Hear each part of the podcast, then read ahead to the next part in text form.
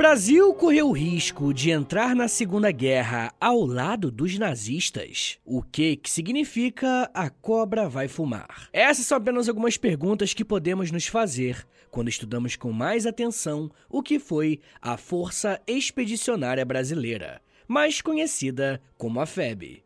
Um destacamento do Brasil que lutou durante a Segunda Guerra Mundial. Nós sabemos que esse foi um dos eventos mais importantes do século XX. E é importante sabermos que o Brasil teve sim uma participação nesse conflito. Porém, para muitas pessoas, a real dimensão da participação brasileira ainda é um mistério. E essa vai ser uma das questões que nós vamos investigar aqui no episódio de hoje. Mas, para além disso, através da FEB, vamos ter a oportunidade de estudar sobre a política externa do Brasil durante a Segunda Guerra e como que o governo brasileiro lidou com as consequências do conflito. Existe uma crença bem comum a respeito do Brasil ser um país pacífico. E se você é ouvinte do História Meia Hora há mais tempo, já sabe que essa ideia é, no mínimo, questionável. Porém, nós acabamos tendo essa percepção porque o Brasil não se envolveu em tantas guerras se compararmos com algumas nações europeias, ou quando as grandes guerras aconteceram, o Brasil adotou, pelo menos por um tempo, uma postura neutra. Durante a Primeira Guerra Mundial, por exemplo, o Brasil se manteve neutro por boa parte e não enviou soldados para combater diretamente nenhum dos dois lados do conflito. A participação brasileira na Primeira Guerra Mundial foi muito mais marinha. O Brasil lutou ao lado da Tríplice Entente, mas não teve um desempenho com grande importância. Quando a Primeira Guerra Mundial acabou, a Liga das Nações criou um novo contexto geopolítico, com acordos como o Tratado de Versalhes, que culpabilizava a Alemanha pela Primeira Guerra Mundial e tentava evitar um novo conflito como foi a Primeira Guerra.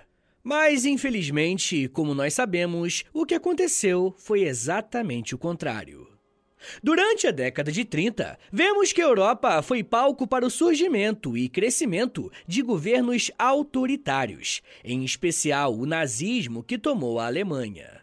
Inclusive, tem episódio sobre o nazismo aqui no feed do História Meia Hora, se você quiser entender melhor como que esse partido chegou ao poder e o que que esse partido defendia, é só ouvir depois que se acabar isso daqui. A partir da chegada ao poder do Partido Nazista, não demorou muito tempo para que os itens do Tratado de Versalhes fossem descumpridos e o país voltasse a se militarizar e aumentar o seu exército. Uma das provas do descumprimento desse acordo foi a invasão da Renânia, em 1936, marcando o expansionismo militar do governo nazista. O que ficou claro para muitas pessoas a partir desse momento é que os nazistas não iriam parar, e uma hora ou outra, uma nova guerra mundial iria começar. Mesmo com esse cenário de tensão crescente na Europa, o Brasil se manteve na posição de neutralidade. Além de não se opor diretamente ao avanço nazista em partes da Europa, o governo brasileiro tinha nos alemães um grande parceiro comercial. A Alemanha nazista era um dos grandes compradores do café brasileiro e também comprava algodão do Brasil. Entre os anos de 1937 e 1938, a Alemanha chegou a ser responsável por pouco mais de 22% de toda a exportação brasileira, se tornando o segundo maior parceiro econômico do Brasil no período. Getúlio Vargas, que governava o Brasil e governou durante toda a década de 30, não tinha relações próximas com os nazistas apenas nas questões econômicas, mas também no âmbito político. Se pudermos elencar uma coisa em comum que Adolf Hitler e Getúlio Vargas tinham, era o anticomunismo. Há algum tempo atrás eu fiz um episódio sobre Estado Novo, e eu acho que você precisa ouvi-lo porque foi justamente nesse contexto, durante o governo do Estado Novo, que a Força Expedicionária Brasileira vai ser criada e enviada para a Segunda Guerra. Nesse episódio, também fica claro como que a aproximação entre esses dois líderes resultou até no envio de algumas pessoas para a Alemanha, como foi o caso da militante comunista com raízes judaicas Olga Benário. Mas se por um lado o Brasil tinha alianças bem firmadas com a Alemanha nazista, por outro, muitos historiadores defendem a tese de que essas questões não eram suficientes para colocar o Brasil como parceiro militar dos alemães. Fato é que essa parceria foi colocada à prova em 1939, ano em que a Segunda Guerra Mundial começa oficialmente. Com o início do conflito, o Brasil se manteve neutro e não tomou partido para nenhum dos dois lados. Porém, em 1939, a guerra não foi o único movimento importante iniciado envolvendo o Brasil. Nesse mesmo ano, os Estados Unidos fizeram esforços para estreitar os laços com os países da América do Sul. E essa aproximação ficou conhecida como a política da boa vizinhança. E o maior símbolo dessa postura dos Estados Unidos foi a Feira Mundial de Nova York em 1939. Nessa feira, países como Argentina, Brasil, Chile, Venezuela, Cuba e México foram convidados a participar como convidados de honra. Essa mudança na forma de tratar os vizinhos sul-americanos tinha como objetivo criar uma espécie de identidade pan-americana.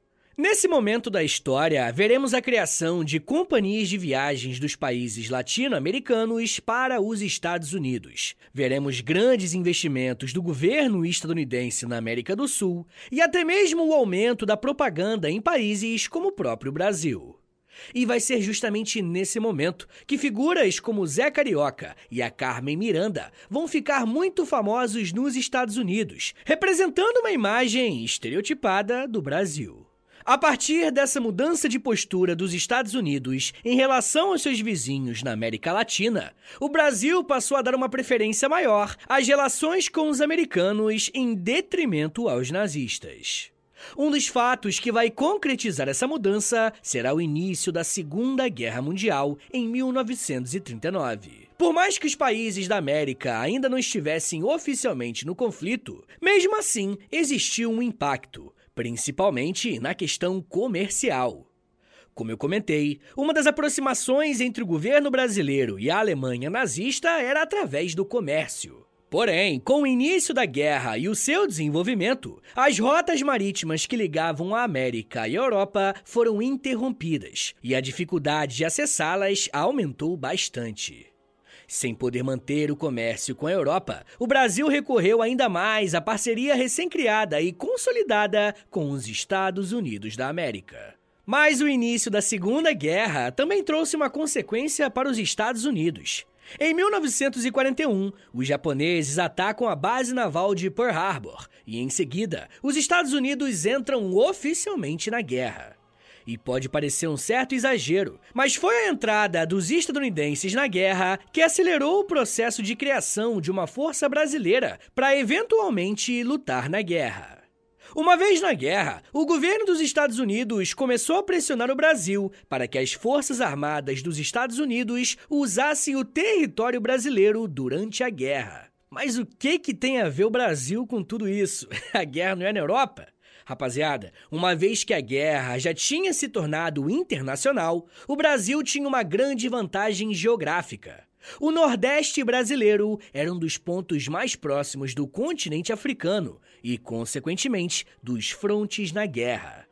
Após um longo debate interno, no dia 24 de julho de 1941, o governo brasileiro autoriza a utilização de bases aéreas e navais pelos Estados Unidos, que, em troca, se comprometeram a prestar auxílio material e técnico para a construção e manutenção dessas bases.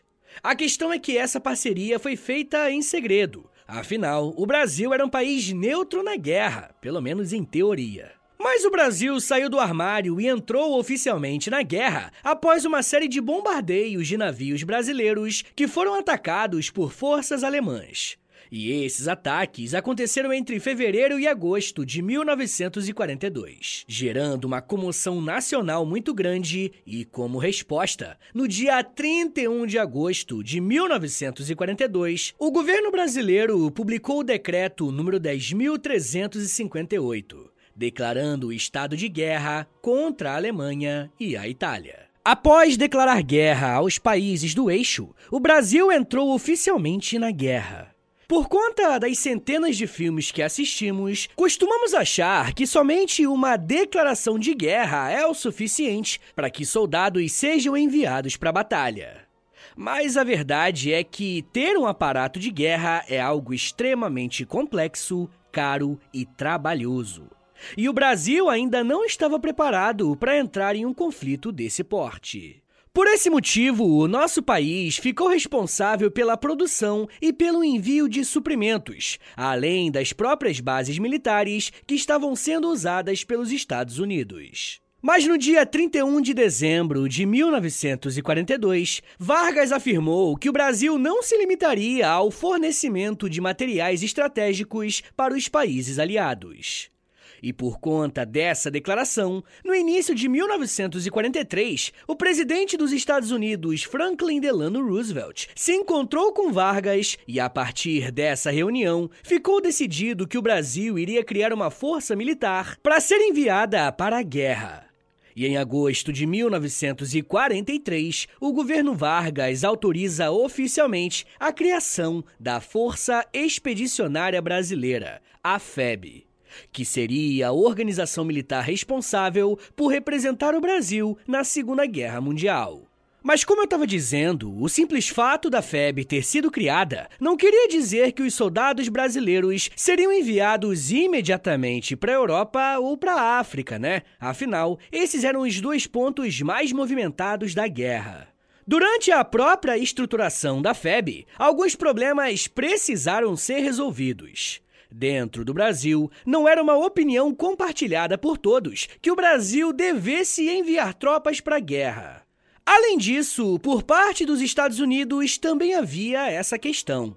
Mesmo que a FEB fosse uma criação brasileira, ela estava subordinada aos Estados Unidos. Então, para o Brasil ir para o conflito, os estadunidenses precisavam carimbar a ida dos brasileiros. E por lá, o secretário de guerra, chamado Henry L. Stimson, preferia dar prioridade aos soldados do seu país. E a lógica era a seguinte: enviar soldados brasileiros ao invés de soldados dos Estados Unidos era perder a chance de dar experiência de combate para os seus cadetes. Por isso, demorou bastante para que o governo dos Estados Unidos considerasse uma boa ideia a ida dos soldados brasileiros para o conflito. Mas mesmo que a ida dos soldados brasileiros fosse aprovada pelo governo dos Estados Unidos, ainda existia um grande impasse sobre o que seria a função da FEB. Inicialmente, a FEB só seria convocada depois que a campanha na África fosse vencida pelos aliados. Além disso, existia uma grande chance de que os brasileiros fossem integrados no conflito, mas não em combate, mas apenas como guardas de território. Em uma guerra, quando você conquista uma posse do seu adversário, é preciso deixar um contingente militar nessa área conquistada para evitar que o inimigo retorne e tente tomar de volta as suas perdas. E nesse sentido, a FEB seria usada apenas para proteger a Ilha da Madeira, que havia sido reconquistada pelos aliados. Mas por que, que existia esse tratamento quase de inferioridade em relação à FEB? Essa percepção existia porque os equipamentos de guerra que o Brasil usava eram muito atrasados em comparação aos outros países. Além de ter armas inferiores, o treinamento brasileiro também era considerado ultrapassado. Alguns anos antes, as Forças Armadas brasileiras receberam treinamento dos militares franceses, que até então eram considerados uma potência mundial. Porém, essa força francesa foi desacreditada por conta da vitória relativamente fácil dos alemães em território francês. Então, com a derrota humilhante da França, ter a sua força militar com o treinamento desse país que foi derrotado meio que pegava mal, tá ligado? Um problema ligado à preparação dos brasileiros era que a guerra na Europa estava acontecendo há um bom tempo e as posições mudaram com bastante frequência. Diferentemente da Primeira Guerra Mundial, que foi travada basicamente em trincheiras, a Segunda Guerra Mundial foi muito mais dinâmica. Então, gente, ter um treinamento ultrapassado, né, um treinamento com base no militarismo francês, que estava descredibilizado, e ter armas obsoletas durante a guerra era um problema gigantesco. E para resolver essa questão, vários oficiais brasileiros foram enviados para os Estados Unidos para participarem de cursos em bases militares estadunidenses. Em sua maioria, esses oficiais passaram três meses na Escola de Comando Estado-Maior de Fort Leavenworth, no estado do Kansas. Esse estágio permitiu que os oficiais brasileiros se familiarizassem com os métodos de luta dos Estados Unidos e, aos poucos, substituíssem os métodos franceses usados até aquele momento pelo Exército no Brasil. Depois de dois meses de preparação, a FEB finalmente foi habilitada para integrar as forças americanas na Segunda Guerra Mundial. E como esse processo foi bastante demorado e burocrático, a opinião pública brasileira ficou desconfiada de que um dia os soldados brasileiros de fato fossem para a guerra. E como você já conhece o nosso país, não tem nada que não seja possível fazer algum tipo de piada, né? e por isso, um jornal brasileiro fez a seguinte manchete: abre aspas. Mais fácil uma cobra fumar do que o Brasil enviar tropas para a guerra. Fecha aspas. E é daí que vem um dos símbolos mais conhecidos da FEB, que é justamente uma cobra fumando. Mas uma coisa importante de ser falada é que, mesmo sendo um símbolo bastante conhecido, ele não era o oficial. Falando nisso, uma das camisetas lá na loja é justamente sobre esse tema, que tem uma foto icônica de um soldado brasileiro preparando um ataque contra os nazistas. É na verdade um desenho de uma foto e lá no fundo tem um Monte Castelo, uma referência a uma outra foto também. Enfim, gente, entra na loja.com.br, digita História Meia Hora que você vai ver a camiseta lá. Mas enfim, gente, depois de muitos meses de preparação, os soldados brasileiros finalmente foram enviados para a guerra. Nos últimos meses de 1943, ficou decidido que o Brasil enviaria um corpo expedicionário para lutar no Mediterrâneo. E, contrariando as expectativas, a cobra finalmente iria fumar. Eu já quero falar mais sobre a chegada dos brasileiros na Europa e como que foi a atuação da FEB durante a guerra. Mas me dá um minutinho aí, tá, gente? Que daqui a pouco a gente volta e eu falo mais sobre samba, heroísmo, tática, reconhecimento e honra. Segura aí, que é um minutinho só.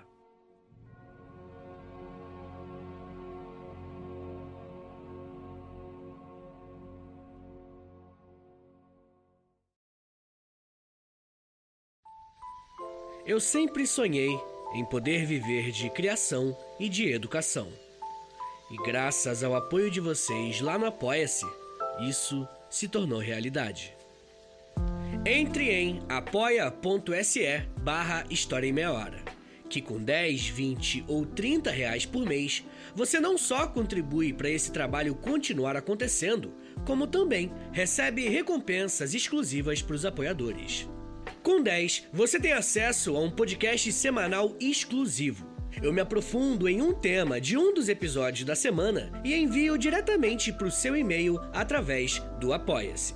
Já tem mais de 70 episódios por lá e você vai receber acesso a todos eles.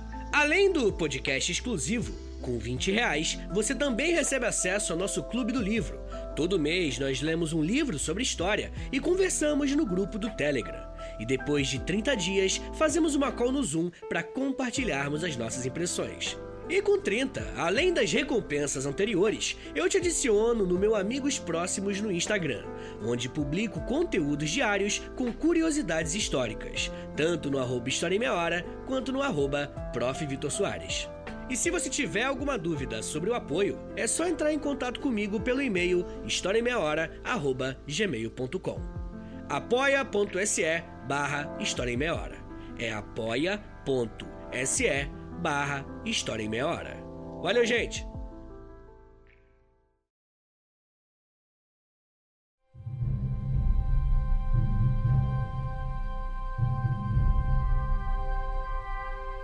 Caminha, barco caminha nas ondas azuis do mar. Caminha, barco caminha nas ondas azuis do mar. Lá atrás ia ficando o meu Rio de Janeiro, coberto de um céu de anil, ficava o meu Brasil. Caminha, barco caminha, nas ondas azuis do mar. Caminha, barco caminha, nas ondas azuis do mar. Nós havemos de lutar para acabar com essa desgraça, para mostrar ao estrangeiro o valor da nossa raça. Caminha, barco caminha, nas ondas azuis do mar. Caminha, barco caminha, nas ondas azuis do mar. Meu Brasil, ó oh meu torrão, levo no meu coração, terra que me viu nascer, por ela posso morrer. O que você acabou de ouvir é o trecho de uma música escrita pelo soldado Malagueta. Ele era integrante do regimento Sampaio, que era o primeiro regimento de infantaria da FEB. Ele e outros soldados lutaram na Segunda Guerra Mundial. Vários áudios dos membros da FEB foram captados pelo correspondente de guerra da BBC, o Francis Hallowell. E há alguns anos, esses áudios vieram à tona, mostrando o dia a dia da viagem dos brasileiros até a Europa.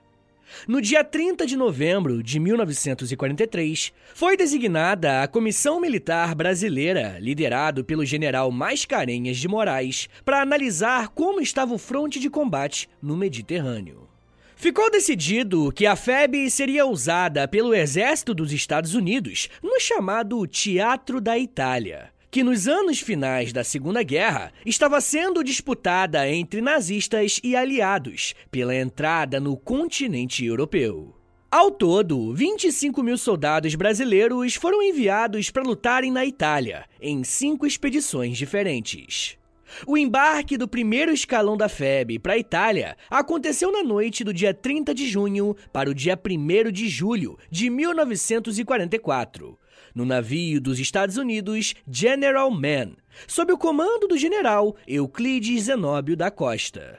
Essa primeira força brasileira era formada por um grupo de artilharia, uma companhia de engenharia e soldados preparados para trabalharem na manutenção, reconhecimento de território e enfermeiros com um total de 5.075 homens. E em seguida, outros batalhões foram sendo enviados para compor as forças aliadas na Itália. A partir do dia 5 de agosto de 1944, quando chegou à região da Tarquínia, na Itália, o primeiro escalão passou a integrar o 5 Exército estadunidense com o comando do general Mark Clark. A principal missão desses soldados era furar o bloqueio alemão da chamada Linha Gótica. Essa era uma linha de defesa nazista localizada no norte da Itália e se aproveitava das questões geográficas para se manterem na posição. O norte da Itália é formado pelos Apeninos, uma cadeia de montanhas que acaba fazendo uma barreira natural entre a Itália e o continente europeu. Então, se os aliados quisessem invadir a Europa para derrotar os nazistas pelo sul, eles tinham que quebrar esse bloqueio alemão no norte da Itália. Com isso, a participação de fato dos soldados da FEB em solo italiano começa em setembro de 1944 e em alguns meses já alcançam as primeiras vitórias, ocupando as cidades de Massarossa, Camaiore e Monteprano. Após essas primeiras vitórias, os soldados brasileiros foram deslocados para uma região mais a leste da Itália, para apoiar tropas estadunidenses e da Inglaterra no confronto contra os nazistas na região dos Apeninos. Nesse ponto da linha gótica, os alemães dominavam as rotas terrestres e rodoviárias, e os aliados tinham como objetivo tomar essa rota de transporte. Mais uma vez, o ataque dos aliados com a ajuda da FEB foi bem sucedido, e as cidades de Somocolônia, Lama de Soto e Monte San Quirico foram anexadas às vitórias aliadas. Nesse momento, as tropas brasileiras ficaram apenas 4 quilômetros de Castel Nuovo de Garfagnana, um outro ponto dominado por nazistas. Porém, essa onda de vitórias teve uma interrupção. E quem fala mais sobre isso é a historiadora Alzira Alves de Abreu. A tropa brasileira, subestimando o poder de reação do inimigo, descuidou do remuniciamento e das medidas de segurança, não tendo condições para resistir ao contra-ataque desferido pelas tropas alemãs durante a noite de 31 de outubro. Esse foi o primeiro revés das tropas brasileiras, que tiveram que recuar para posições anteriores. Fecha aspas. Foi nesse combate que a FEB viu os primeiros números de baixas e feridos aumentar consideravelmente. Em seguida, os soldados brasileiros foram levados para combaterem em um dos pontos mais importantes da linha gótica, o Monte Castelo. Um outro nome dessa região era Colina 1027 que era uma posição com uma visibilidade muito privilegiada em relação aos inimigos, pois era um ponto bem mais alto. A Operação de Monte Castelo começou no dia 25 de novembro de 1944 e só terminou no dia 21 de fevereiro de 1945, sendo marcada como uma das principais ações brasileiras contra os nazistas. E, inclusive, né, eu quero falar um pouco mais sobre todos os detalhes da Batalha de Monte Castelo, mas eu vou fazer isso no episódio exclusivo para os apoiadores dessa semana lá no Apoia-se, beleza? Então, se você quiser ouvir mais sobre a Batalha de Monte Castelo e até os outros mais de 100 episódios exclusivos que já tem por lá, basta assinar o apoia.se barra História em Meia Hora, porque além de você receber um monte de conteúdo exclusivo, você também ajuda o meu trabalho a continuar de pé. Mas enfim, gente, a Batalha de Monte Castelo não foi o único confronto importante que a FEB se envolveu. Um dos confrontos mais importantes foi a Batalha de Montese, que aconteceu entre os dias 14 e 17 de abril de 1945. Esse conflito é interessante porque vai ser a primeira vez que os brasileiros vão liderar uma ofensiva contra os nazistas. O comandante da operação será o general Mascarenhas de Moraes, e ele vai contar com a ajuda dos tanques da primeira divisão blindada dos Estados Unidos. A cidade de Montese era mais uma das cidades italianas que eram formadas por uma série de montanhas, e isso fazia da geografia local uma proteção e, ao mesmo tempo, um grande ativo dos alemães. Logo, dominar esse território era o mesmo que enfraquecer consideravelmente as forças nazistas no norte da Itália. No primeiro dia de confronto, os brasileiros enfrentaram uma resistência pesada dos alemães, tanto que nesses três dias de batalha morreram mais de 400 soldados da FEB, o maior número de baixas em uma só batalha que os brasileiros participaram. No final do primeiro dia de confronto, os soldados conseguiram encurralar os alemães e, aos poucos, foram cercando a cidade. Após três dias de combate na cidade de Montese, o pequeno vilarejo ficou praticamente todo destruído, mas a presença nazista foi limitada. Essa derrota alemã fez com que os nazistas na Itália tivessem que deslocar recursos para a cidade, enfraquecendo outros pontos da linha gótica. E assim os aliados conseguiram vencer as suas próprias batalhas. Ou seja, gente, a vitória do Brasil na Batalha de Montese garantiu que os aliados conseguissem furar o bloqueio alemão na Itália e, finalmente, adentrar o continente europeu para começar a cercar os alemães por diversos frontes. A vitória da FEB em Montese é tão importante que o município decidiu homenagear os brasileiros, batizando algumas praças com o nome de Piazza Brasile, que traduzindo seria algo como Praças Brasileiras.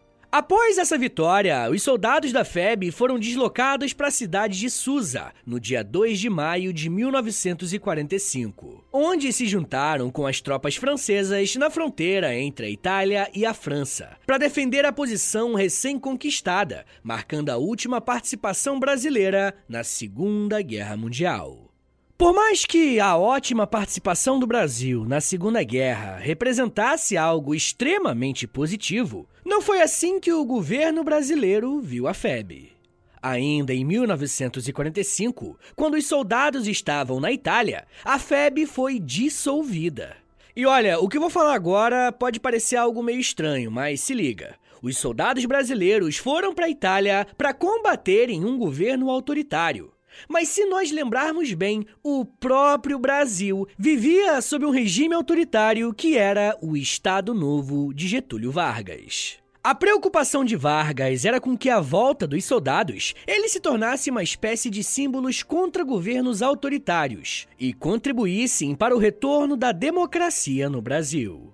É muito comum nós vermos pessoas dizendo que o brasileiro não sabe tratar bem os seus heróis, mas sem querer entrar na discussão sobre quem realmente é herói e quem não é, no caso dos soldados da FEB, se nós os considerarmos heróis, realmente nós não soubemos tratá-los. Se esse é um assunto que você gosta de consumir e aprender, você deve saber que um dos nomes usados para se referir aos membros da FEB era Pracinhas. E eles receberam esse nome porque boa parte dos soldados enviados para o campo de batalha eram voluntários e não oficiais de carreira das Forças Armadas. Nesse sentido, o termo pracinhas era usado de forma pejorativa, uma vez que praça é o nome usado para se referir às patentes mais baixas do exército. Uma prova de como que os pracinhas não foram considerados heróis ou algo do tipo é que após a Segunda Guerra Mundial acabar, nenhum combatente recebeu auxílio do governo ou algo do tipo.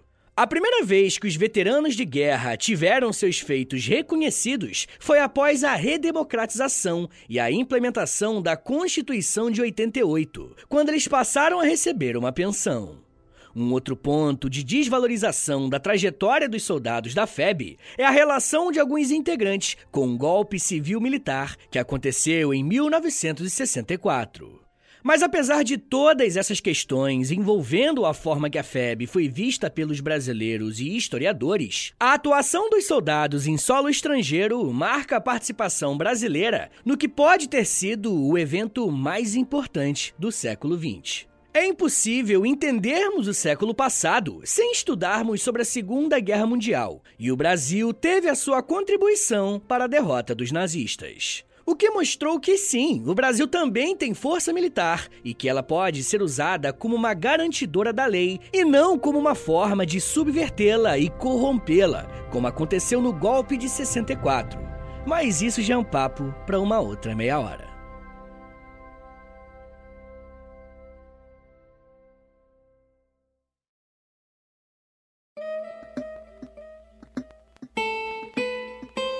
Senhores, muito obrigado por ter vindo até aqui. Meu nome é Vitor Soares, eu sou professor de História e você acabou de ouvir o História em Meia Hora. Rapaziada, eu gosto muito de falar de história do Brasil, mas, né, como eu já comentei algumas vezes aqui, os episódios de história do Brasil não vão muito bem, infelizmente. Então, se você quiser mais episódios como esse aqui no podcast, dá uma moralzinha aí, compartilha o episódio, poste nos stories do Instagram, e aí me marca no arroba História em Meia Hora, ou você também pode postar lá no Twitter, e aí você me marca no arroba H30podcast. Mas se você gosta muito do História Meia Hora, se você quer ver esse podcast por muito tempo de pé ainda, eu já te ensinei alguma coisa, já fiz você rir falando besteira, faz o seguinte, entra lá no apoia.se barra História em Meia Hora e considere apoiar o nosso projeto. Se você apoiar, você recebe um monte de conteúdo exclusivo, como mais de 100 episódios exclusivos, tem Clube do Livro, tem conteúdo diário lá no Instagram, tem muita coisa. Entra em apoia.se barra História em Meia Hora, mas é claro, só se você quiser e puder me ajudar. Rapaziada, também tem um Pix, tá? Do História Meia Hora, qualquer valor é mais do que bem-vindo. É historiaemmeiahora.gmail.com. É o meu Pix e é o meu contato também, tá? História em meia hora, gmail.com. O História Meia Hora tem a parceria com a Loja, tá? L-O-L-J-A, Loja. Entra no site deles, na loja.com.br, digita História Meia Hora, que você vai ser transportado pra nossa lojinha. Tem um montão de blusa, tem é, moletom, tem camiseta, regata, tem uma estampa do Brasil na Segunda Guerra, da FEB. Então entra na loja.com.br, porque além de você ficar gatão ou gatona, você também ajuda o meu trabalho comprando um produto nosso. Rapaziada, quero lembrá-los que o História em Meia Hora ele faz parte de um grupo de podcasts educativos em meia hora, tá? E tem episódio de segunda a sábado. É muito podcast, ó. Anota aí. Toda segunda-feira, Geografia em Meia Hora com o Vitor Augusto. Toda terça-feira, Português em Meia Hora com o professor Manga te ensinando português. Toda quarta-feira tem História em Meia Hora. Esse aqui que você já conhece. aí na quinta-feira vem o Inglês em Meia Hora. Inglês em Meia Hora que é muito maneiro. E o professor Luciano que apresenta. E aí na sexta sexta-feira, o casal mais científico da internet, que é o Emílio e a Mila, eles apresentam Biologia em Meia Hora. E no sábado tem Astronomia em Meia Hora com a Camila Esperança e mais um História em Meia Hora. História em Meia Hora é toda quarta e todo sábado, beleza? Olha que moleza, hein? Meia horinha do seu dia pra você aprender alguma coisa nova de segunda a sábado, tá bom? Então é isso, gente. Me siga nas redes sociais. É arroba no Twitter, no Instagram e no TikTok. Tô sempre no TikTok fazendo uns videozinhos e tudo mais, tá bom? É isso, gente. Muito obrigado. Um beijo. Até semana que vem. E valeu!